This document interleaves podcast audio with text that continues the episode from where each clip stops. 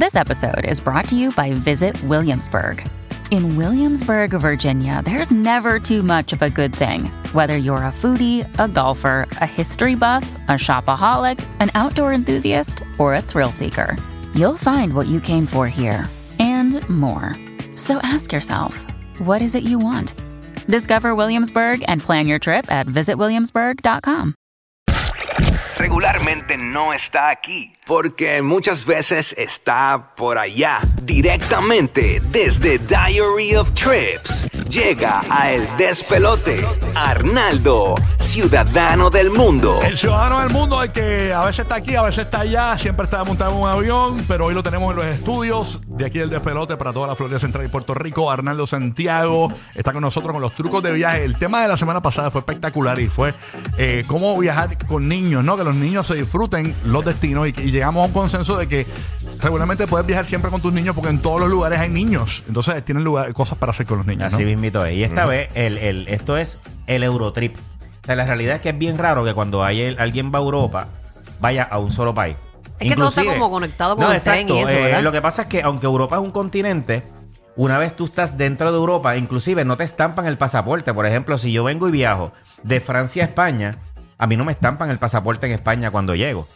¿Sabes? Porque cuando estás viajando dentro de la Unión Europea, que son 27, como tal, son 27 países, eh, creo que son 27, 27, 28 por ahí, creo que son, pero estoy casi seguro que 27. No le tiren el animal, es que eres Este, bruto. sí, sí, No le tiren acaso. el- Oye, pero No, no porque- sabe. Son Pero 20. mientras tú viajas dentro de, de- de la Unión Europea, este, no te estampan. O sea, por ejemplo, inclusive, si tu Ah. viaje es a, eh, por ejemplo, si tu viaje es a Francia, Italia, pero tu escala es en Madrid, aunque sea una escala, en Madrid es donde te van a estampar el pasaporte. Después sales y coges el próximo vuelo y, y llegas hasta Italia, pero tu estampa, aunque tú, aunque no te bajes en España, va a ser en España. Mm, ¿Ok? ok, Así que nada, por lo regular cuando la gente va a Europa quiere hacer un Eurotrip.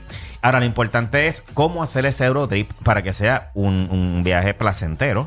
Porque a veces yo veo rutas de gente que yo digo, es una loquera. Quiero que me cuentes al final del viaje y precisamente cuando termina el viaje me dice, mano, tú sabes, me empiezan a contar todas esas pesadillas que abajo. tuvieron.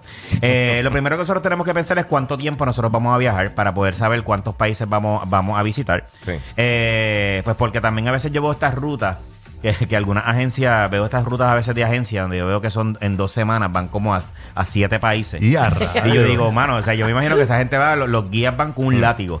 O sea, porque es que no hay fuerte. manera Ay, eso de tú no te lo disfrutas de tú tampoco. poderte No, disfrutar un país. O sea, yo sé que a veces nosotros queremos aprovechar el tiempo porque a lo mejor no tenemos tanto espacio para viajar y nosotros decimos, eh, quiero ir a 10 países en Europa, pero realmente terminas no viendo nada. O sea, terminas yendo a 10 países que no conoces. Yo Si veo los esta- pisaste ya. Yo veo a Sí, esta sí, gente. es, es como fuera una escala. Yo veo a esta gente que siempre se cantan pelados y están viajando un mes. Eh, y obviamente hacen sus ahorros para eso, ¿no?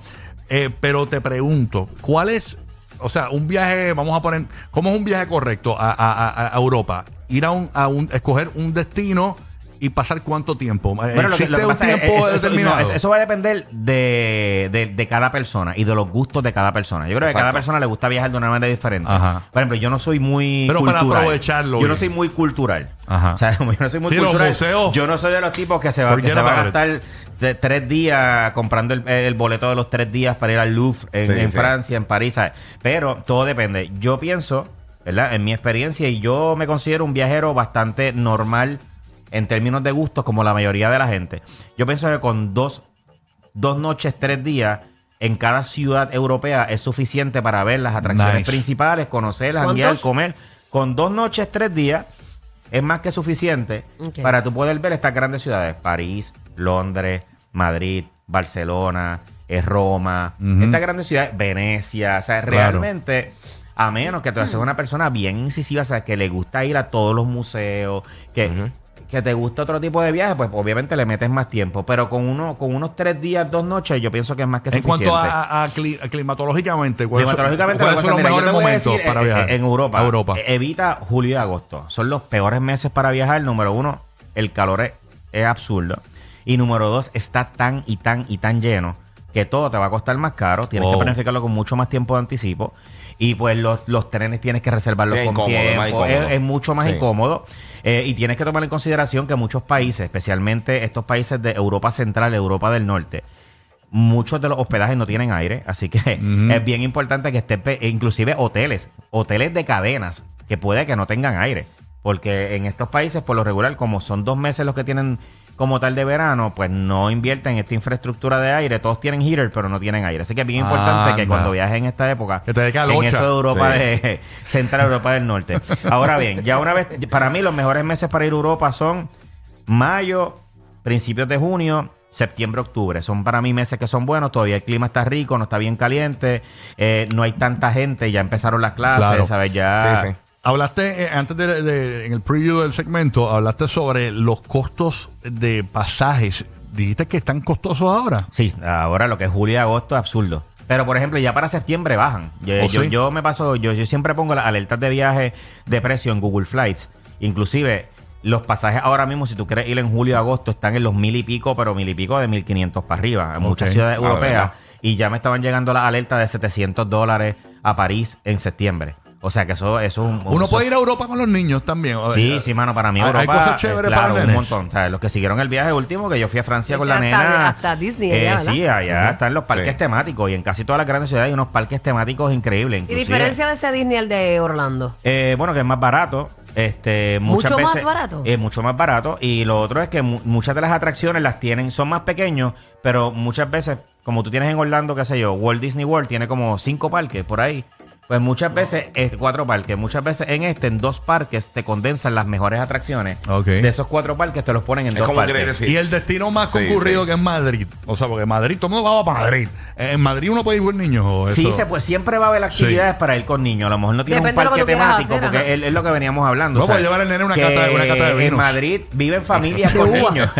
o sea, viven familias con niños. Definitivamente siempre van a haber actividades. Ahora bien, moverte dentro de Europa. Llegué a Europa, quiero hacer varios países. ¿Cuáles voy a hacer? Yo siempre digo, elige países cercanos. O sea, no quieras hacer una ruta que dice, ah, voy a ir a España, a Grecia y a Suecia. Es un poquito más complejo. So, trata de, utili- trata de coger países cercanos. Por ejemplo, si yo estuve en Francia, pues tú puedes hacer un Francia, Alemania, Bélgica, Luxemburgo, que es un país bien chiquitito, está ahí mismo.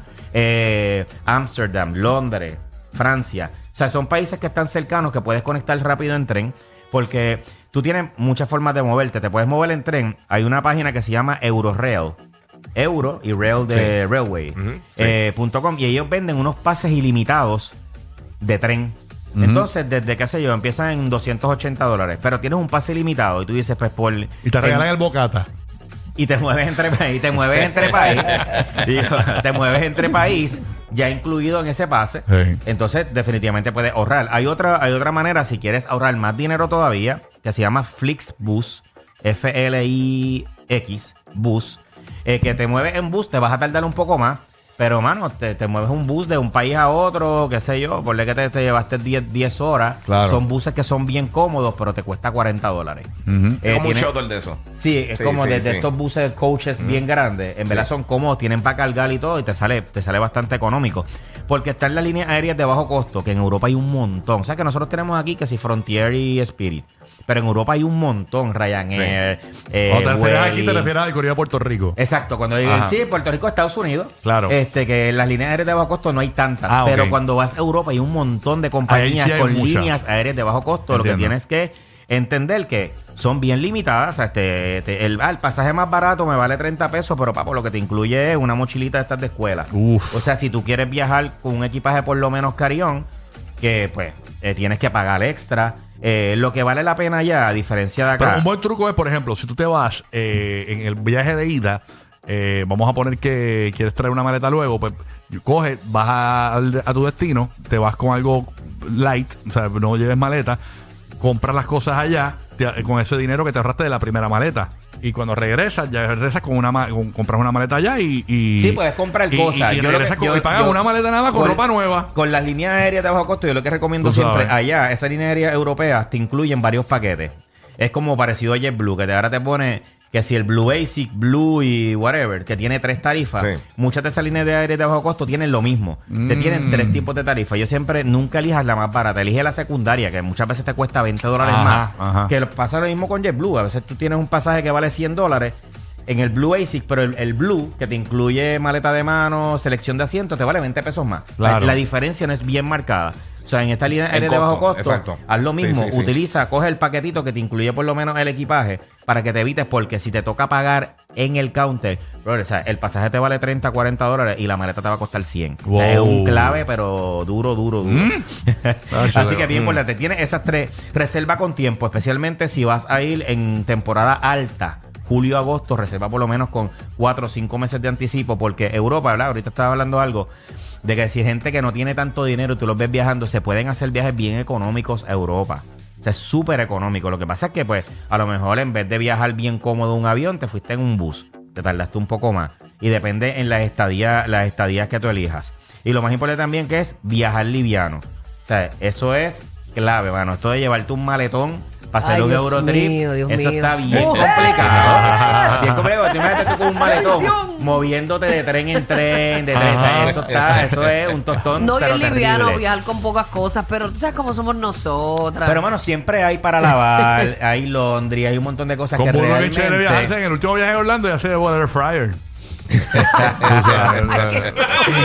Mira, lo Sí, otro también. Quédate cerca. papá cuando, cuando vas a estar haciendo Eurotrips, quédate cerca de las estaciones centrales. Ajá. Por lo regular, nos sa- sale más barato quedarte cerca de las estaciones centrales que moverte como cerca de las atracciones más turísticas. Entiendo. Este, inclusive en París. eh, mucha de la hotelería te sale más económica cerca de la estación central Ah, mira, que es el que Es si con truco. vista, vista a la Torre Eiffel y Sí, yo cosas me voy así. con vista a un poste. Ahí sa- exacto, Exacto. con vista a un poste, pero como en Europa tú te mueves todo en No transporte el- público. tú vas a dormir. ah, Mano, y el transporte público sí. en Europa funciona tan anormal, o sea, que eso tú te, los metros tú llegas bien lado, el bus, o sea, que realmente es eh, es, es un palo, nada. Y lo otro, los que los que quieren gastarse un chisma, siempre está la opción de los cruceros. Y están los cruceros, no solamente los cruceros de, de mar, ¿sabes? Están los cruceros de río. O sea, que hay unos ríos que son bien altos. Puedes coger un crucero que si vas a Budapest, eh, que Qué si brutal. Praga. Y son bien raros esos cruceros. Son chulos, son más pequeñitos, Ajá. pero en verdad está- es una experiencia que está bien chula y tú puedes ir a un montón de ciudades de Europa Central en un crucerito de río. En verdad que es Ah, una qué opción que, duro. está, que Sí. está bien chula. Así que tienes varias genial. opciones ahí para que puedas hacer un Eurotrip y a múltiples países de Europa en un solo viaje. Y pendiente porque puedes seguir a Arnaldo Santiago en Diary of Trips en todas sus redes sociales. Así que esa es la que hay, Corillo, para que siempre estés conectado con todos los viajes. Y, y, oye, y, y él te da los trucos para que tú la pases bien en tus vacaciones. Así que pendiente, Diary Trips. El Y- diario del y viajero. todas las redes sociales. Te lo dijimos a partir de las 8 y 40 en Orlando. Tenemos tus boletos para el Guaya Guaya. A partir de las 9 y 10 los boletos para el Día Nacional. En Tampa, a partir de las 8 y 40 los boletos para los Tampa Bay Rays versus los Orioles. Este próximo martes en Tropicana Fields. Y a partir de las 9 y 10 los boletos para ver la sexta 25 aniversario tour. Así que bien pendiente para ganar con nosotros en Orlando y la Bahía de Tampa. Quédate aquí en el número uno para reírte toda la mañana. Este es el despelote. Y bueno, para estar conectado también en múltiples países sin estar comprando sin carne, estar pagando de más, con T-Mobile tienes internet y textos ilimitados en más de 215 destinos, Corillo, y lo mejor es que es sin cargos extras, sin estar pagando diario ni nada, eso está incluido ahí en tu plan. Así que bien sencillito, quitas el Airplane Mode, te llega un mensajito de texto y ya tienes conexión en todos esos países europeos. Así que cámbiate hoy visitando cualquiera de las tiendas o llamando al 1-800 T-Mobile. Lo siguiente es un anuncio pagado.